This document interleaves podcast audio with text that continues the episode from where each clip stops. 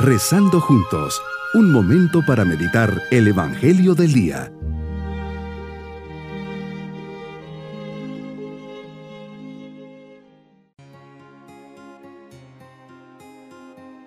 En este día viernes de la trigésima semana del tiempo ordinario, me uno a sus intenciones pidiendo al Señor por cada uno de ustedes.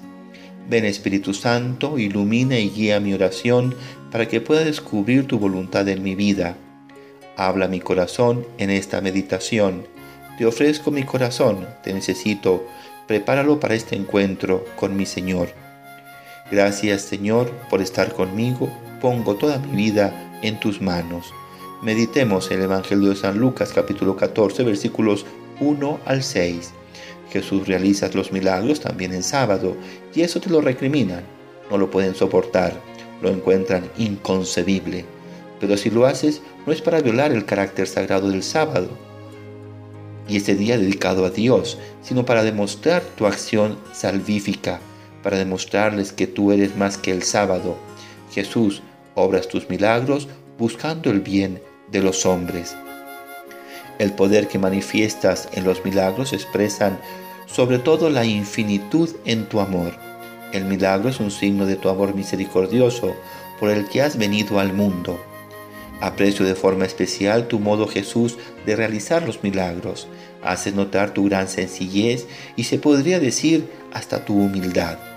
Medito, por ejemplo, las palabras que acompañan a la resurrección de la hija de Jairo. La niña no ha muerto, duerme. Marcos 5:39. Como si quisieras quitar importancia al significado de lo que ibas a realizar. Y a continuación les pides, recomendando encarecidamente que nadie supiera aquello. ¿Cómo aplicar esto en mi vida? Jesús me amas y tu amor es infinito. Obras maravillas en aquellos que colaboran contigo. Jesús me invita si quieres que imite tu ejemplo de humildad. Me queda claro que no es humildad el que piensa que no sirve para nada, sino el que reconoce sus cualidades y también sus defectos o sus faltas el humilde también valora a los demás, se alegra de las cualidades que otros tienen. Si deseo anclarme en ti, sé por qué camino buscarte, el de la humildad. San Pablo estaba tan profundamente anclado en ti que afirma, para mí vivir es Cristo. Te pregunto, ¿por qué Jesús, desde tu nacimiento hasta la muerte en cruz, te presentas humilde, pobre, indefenso? Tú mismo lo dices, que habrías podido llamar en tu defensa a doce legiones de ángeles para evitar que te prendieran en el huerto de los olivos y no lo hiciste. ¿Será que has querido enseñarnos a combatir el orgullo, raíz de todos los pecados, a defendernos de la presunción del poder y de todas las pasiones del mundo? Pero también puedo descubrir un motivo más sobrenatural. Jesús enseñándonos a vivir con humildad y amor, introduces en el mundo el signo de Dios Trinidad. En la Trinidad cada persona es relativa a la otra y esta relación se traduce en el lenguaje humano, en humildad y amor. ¿Será que le doy la necesaria importancia a la humildad? Estoy convencido de que el hombre es grande si se humilla.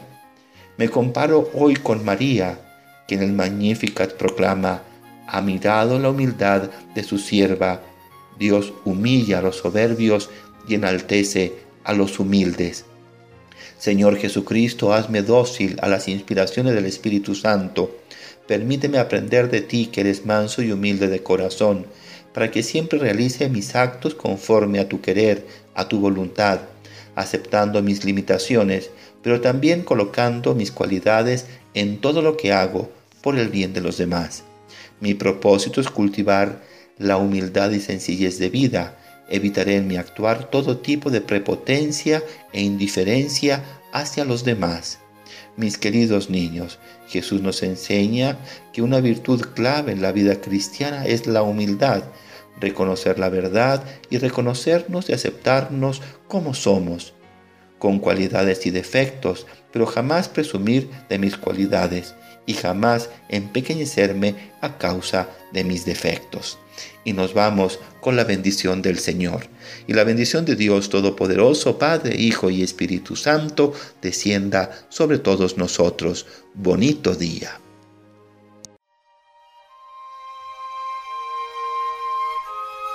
Hemos rezado junto con el Padre Denis Doren, Legionario de Cristo.